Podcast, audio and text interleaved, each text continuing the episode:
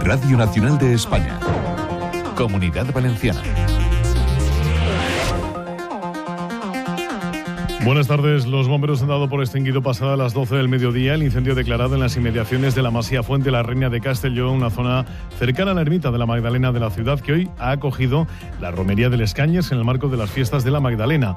El fuego afectado al menos a 12 vehículos aparcados en un área de estacionamiento ubicado junto a un pinar, ha provocado daños materiales y ha quemado esa zona de pinar. También se ha suspendido la paella monumental que se realiza en el pie del cerro de la Magdalena debido al viento, ya que se trata de un paraje natural y toda la comunidad valenciana está en riesgo extremo de incendio forestal, con lo que está prohibido hacer cualquier tipo de fuego, según recuerda el Centro de Coordinación de Emergencias de la Generalitat. Esta mañana también se ha extinguido el incendio forestal de Cañar, declarado ayer en Alcira, tras quemar dos 2,8 hectáreas de cañar y superficie no forestal. Vamos con el tiempo. Agencia Estatal de Meteorología, Marta Alarcón. Buenas tardes. Muy buenas tardes. En la comunidad valenciana tendremos cielo despejado, aunque con aviso amarillo por riesgo costero en Alicante y Valencia y aviso amarillo también por fuertes rachas de viento en la provincia de Valencia. Las temperaturas máximas descenderán, quedándose en cifras de 19 grados en Alicante y Castellón de la Plana o 17 en Valencia. Y de cara a mañana seguiremos con un ambiente despejado, con temperaturas máximas en ascenso, alcanzando 21 grados en Valencia o 23 en Alicante y Castellón de la Plana. El viento será moderado, es una información de la Agencia Estatal de Meteorología. Radio Nacional de España. Unas 165.000 personas, según el Ayuntamiento de Castelló, han participado en la romería de la Madalena.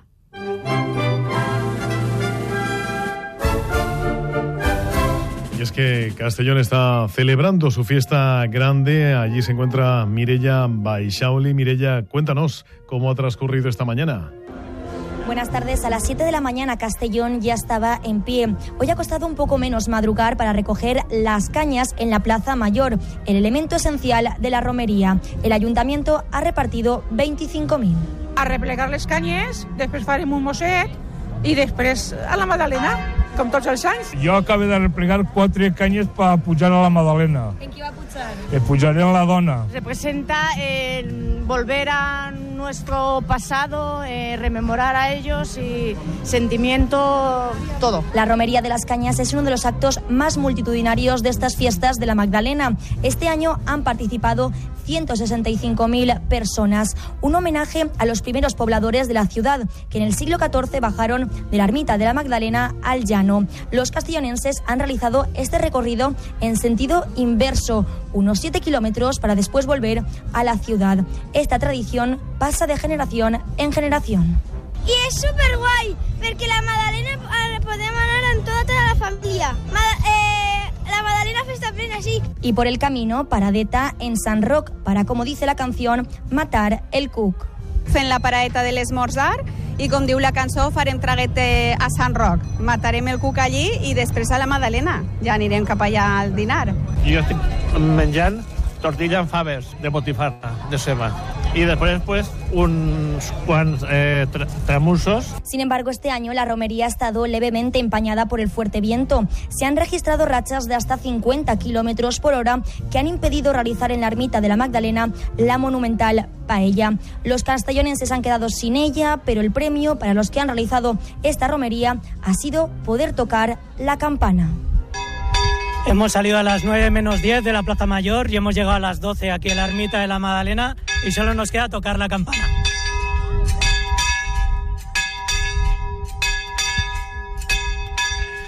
Pues ha participado también el presidente de la Generalitat, Carlos Mazón, que ha acompañado a los castellonenses en esta tradicional romería del Escañes. Allí el presidente ha anunciado que el próximo martes, en la celebración del Pleno del Consejo en Castelló, se aprobará la catalogación de bien de interés cultural del desfile de gallatas. Próximo martes tendremos de nuevo un Pleno del Consejo aquí, donde aprobaremos la catalogación de bien de interés cultural de las gallatas. Un anhelo muy trabajado, un anhelo eh, muy reclamado, muy reivindicado y que por fin el Consejo de la Generalitat lo eleva a la altura que se merecía hace mucho tiempo y es un honor para mí poder confirmaros que efectivamente será así. El jefe del Consejo acudía a primera hora al Ayuntamiento de Castellón para participar en el acto más multitudinario y emblemático de las fiestas de la Magdalena, acompañado por la alcaldesa Begoña Carrasco y la Corporación Municipal. El presidente ha tenido un recuerdo para los vecinos del edificio siniestrado en Campanar. Hoy vamos a disfrutar, hoy vamos a hermanarnos, vamos a recordar lo bueno y cosas también duras que nos han pasado recientemente en la comunidad valenciana. Hoy mi romería va también un poquito por la gente de Campanar. Muchas gracias a todos. La alcaldesa de Castellón, Begoña Carrasco, ha destacado el impacto económico de la fiesta en la ciudad de Castellón con más del 90% de ocupación hotelera. Las fiestas son un revulsivo económico, se prevé un impacto de más de 15 millones de euros, tenemos un noventa y tantos por ciento de ocupación hotelera. Esto es un revulsivo para nuestros hoteles, para nuestros comercios, para todo el sector servicios, para generar empleo, puestos de trabajo y sobre todo es un revulsivo para la ciudad, para el ánimo, para el sentimiento, para reencontrarnos. Es un punto de encuentro de los castellonenses con su familia, con sus amigos. Begoña Carrasco ha puesto en valor las fiestas grandes de la ciudad. Hoy Castellón se convierte en la capital no solo de la provincia, sino de la comunidad valenciana. Es una ventana al mundo. Hoy es eh, la cita que nos conecta con nuestra historia. Estamos muy orgullosos. Están siendo, solamente llevamos un día, pero están siendo unas fiestas muy participativas, multitudinarias. La cabalgata del pregón marcaba ayer el inicio de las fiestas de la Madalena. El pregón es uno de los actos más participativos. El pregoner de este año estuvo encarnado por César Agut, quien cantó los versos del poeta castellonense Bernat Artola y Tomás. Pregó la alcaldesa de la ciudad y terme de Castelló, te voy la satisfacción de fer saber al veïnat que ya el día es arriba. Y de Castellón a Valencia. El primer fin de semana de las semanas grandes de las fallas de este 2024 despliega un gran calendario de actividades por toda la ciudad. Hoy la jornada ha arrancado a primera hora de la mañana con la macro desperta por las calles del centro de la ciudad. A partir de las 12 del mediodía, la plaza del ayuntamiento acogía la vigésima edición de la entrada de bandas de música en la que han participado cerca de una veintena de agrupaciones musicales desfilando desde la plaza de la Virgen hasta la plaza del ayuntamiento. En unos eh, instantes, a las 2 de la tarde, mascleta en la plaza del ayuntamiento a cargo de pirotecnia gironina. El plato fuerte de hoy será última hora eh, con la crida en las Torres de Serranos, el acto de la fallera mayor de Valencia, María Estela Arlandis, y la fallera mayor infantil, Marina García, anunciarán el inicio de las fiestas una semana más tarde de lo habitual debido al luto guardado por eh, las víctimas en Campanar.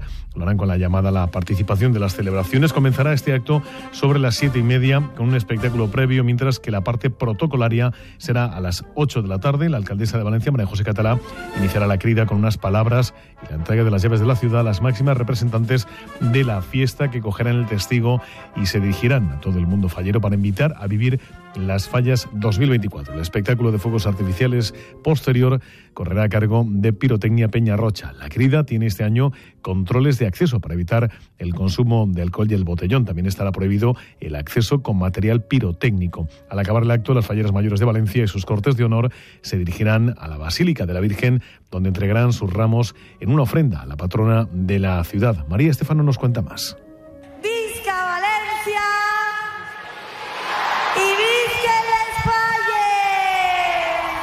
Ahora sí, en pocas horas, la fallera mayor de Valencia 2024, María Estela Arlandis, dará el pistoletazo de salida a nuestras queridas fallas. Unas fallas que este año han arrancado con la primera mascleta del 1 de marzo, ya que la crida se tuvo que atrasar una semana por el luto oficial decretado con motivo del incendio de Campanar. Una tragedia que el mundo fallero tendrá muy presente en este acto con muestras de respeto hacia las víctimas.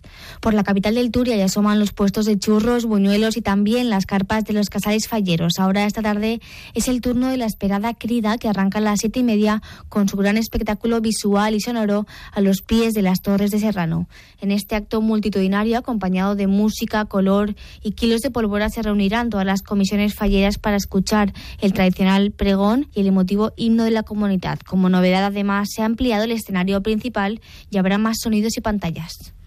Pirotecnia Zaragozana ha disparado este sábado una mascleta redonda con mucho trueno y ruido. En la tarde de ayer se celebraba eh, una nueva edición de la cabalgata del Linot que llenaba de sátira, crítica, ironía y también de música y color las calles de Valencia. La cabalgata finalizaba con la llegada de la primera pieza de la falla municipal, dos palomas, una rama, obra de Pere Baenas y Escif a la plaza del Ayuntamiento.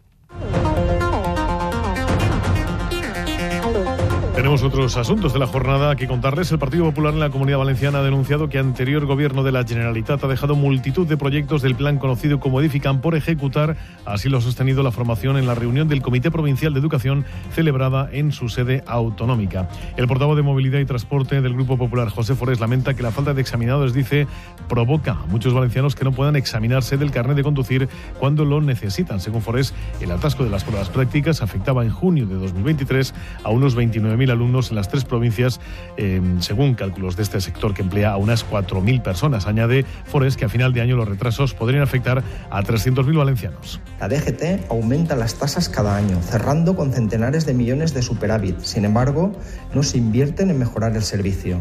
Y a fecha de hoy hay menos personal que hace 10 años. Desde el Grupo Popular exigimos al Gobierno central de Pedro Sánchez que se pongan las pilas, que empiecen a trabajar y que se adopten medidas urgentes como destinar más examinadores a la comunidad valenciana, que se agilice la, obtención del título de profesor y que aumenten el número de alumnos en los centros de la DGT en la comunidad valenciana. Compromiso ha registrado en el SCORS una proposición no de ley para que el Parlamento valenciano se posicione contra la actuación del gobierno de Polonia que mantiene en prisión al periodista español Pablo González, contraviniendo, dice, convenios internacionales. La iniciativa también insta al gobierno español a exigir a Polonia la inmediata liberación de González. Isaura Navarro, portavoz de Compromís. És una situació de vulneració de drets humans, de vulneració dels tractats internacionals i que està donant al sí de la Unió Europea. Per això demanem una implicació tant de la Unió Europea com del govern espanyol major per aconseguir l'alliberament d'este periodista. El PSPB ha presentado mociones en todos los ayuntamientos de la Comunidad Valenciana con motivo del 8 de marzo para pedir a la Generalitat la elaboración de una nueva ley de igualdad, lo anunciado la vicesecretaria de Igualdad, Rosa Peris. Hemos planteado mociones en todos los ayuntamientos y hemos planteado en las Cortes Valencianas la necesidad de aprobar una ley para la igualdad de mujeres y hombres. Es necesario avanzar en el uso racional de los tiempos y que el cuidado no siga recayendo exclusivamente sobre las espaldas de las mujeres. Es el momento de avanzar en la igualdad salarial de mujeres y hombres. Feministas católicas de la revuelta de mujeres en la iglesia han salido hoy a las calles de 26 ciudades de toda España, entre ellas Valencia y Alicante, para reclamar que las mujeres tengan voz y voto en la iglesia con el lema Memoria y Esperanza. Y este mediodía en San Miguel de Salinas se ha celebrado una manifestación contra la futura planta solar que debe abastecer de energía a la desaladora de Torrevieja y que, según las previsiones, se instalará en la zona de Huerta de la Vega Baja. El proyecto lo anunció el presidente del gobierno, Pedro Sánchez, en su última visita a la provincia de Alicante y ha generado un gran rechazo en San Miguel de las Salinas. El presidente de la Asociación de Vecinos, Manuel Gómez, explica el motivo. Porque va a ocupar la instalación 2 millones de metros cuadrados, 200 hectáreas aproximadamente del suelo más fértil, rico y productivo del municipio. La situación afecta a más de 50 familias dedicadas a la agricultura, en concreto el cultivo de cítricos, y entre ellos se encuentran, por ejemplo, María Conchita y Jesús, que reivindican y defienden su modelo de vida. Yo, por ejemplo, vengo de familia de agricultores, entonces nuestro legado es este. Nosotros vivimos del campo, para el campo y por el campo. El trabajo y el, esfuerzo y el sacrificio de toda mi familia. Yo soy la cuarta generación de mi familia que trabaja esas tierras y nos encontramos ahora mismo, después de todo lo que llevamos pasado y todo lo que llevamos peleado, porque hemos pasado y ahora nos encontramos con esta situación, nos encontramos que vienen, que vienen unos señoritos de Madrid y nos dicen que nos tenemos que ir de aquí, que nos expropian la tierra, nos expropian la casa, nos expropian el trabajo, nos quitan toda nuestra vida. Empate a dos del Valencia Real Madrid. El central Mukhtar Diakabi sufrió una luxación en la rodilla derecha según la primera exploración. El entrenador Rubén Baraja dice que ese empate le sabe a poco. Pues yo creo que la primera parte nuestra ha sido bastante buena en cuanto a que hemos provocado que el Madrid tuviera errores, en la, que hemos sido presionantes, que hemos sido presionados arriba por, por momentos que se sintieran incómodos y hemos encontrado situaciones de, gol. Creo que el 2 a 1 no, ha sido justo desde el punto de vista de lo que habíamos visto en la, la primera parte.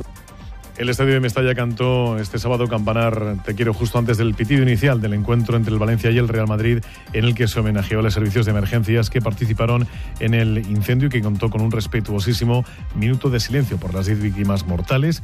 También cerca de 20.000 valencianistas rechazaron ayer la gestión del máximo accionista Peter Lim.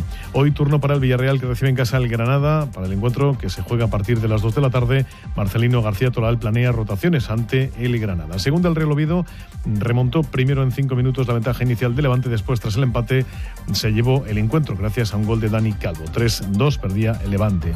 El Eldense venció 2 al 0 al Villarreal B y mañana cierra la jornada el Elche que recibe en el Martínez Valero al Alcorcón. Y el circuito Ricardo Tormo celebrado la primera jornada del Racing Legends, la concentración de vehículos clásicos más grande de la comunidad valenciana que contó con Jorge Martínez Aspar como piloto homenajeado. Los dejamos ahora con Más que Podcast.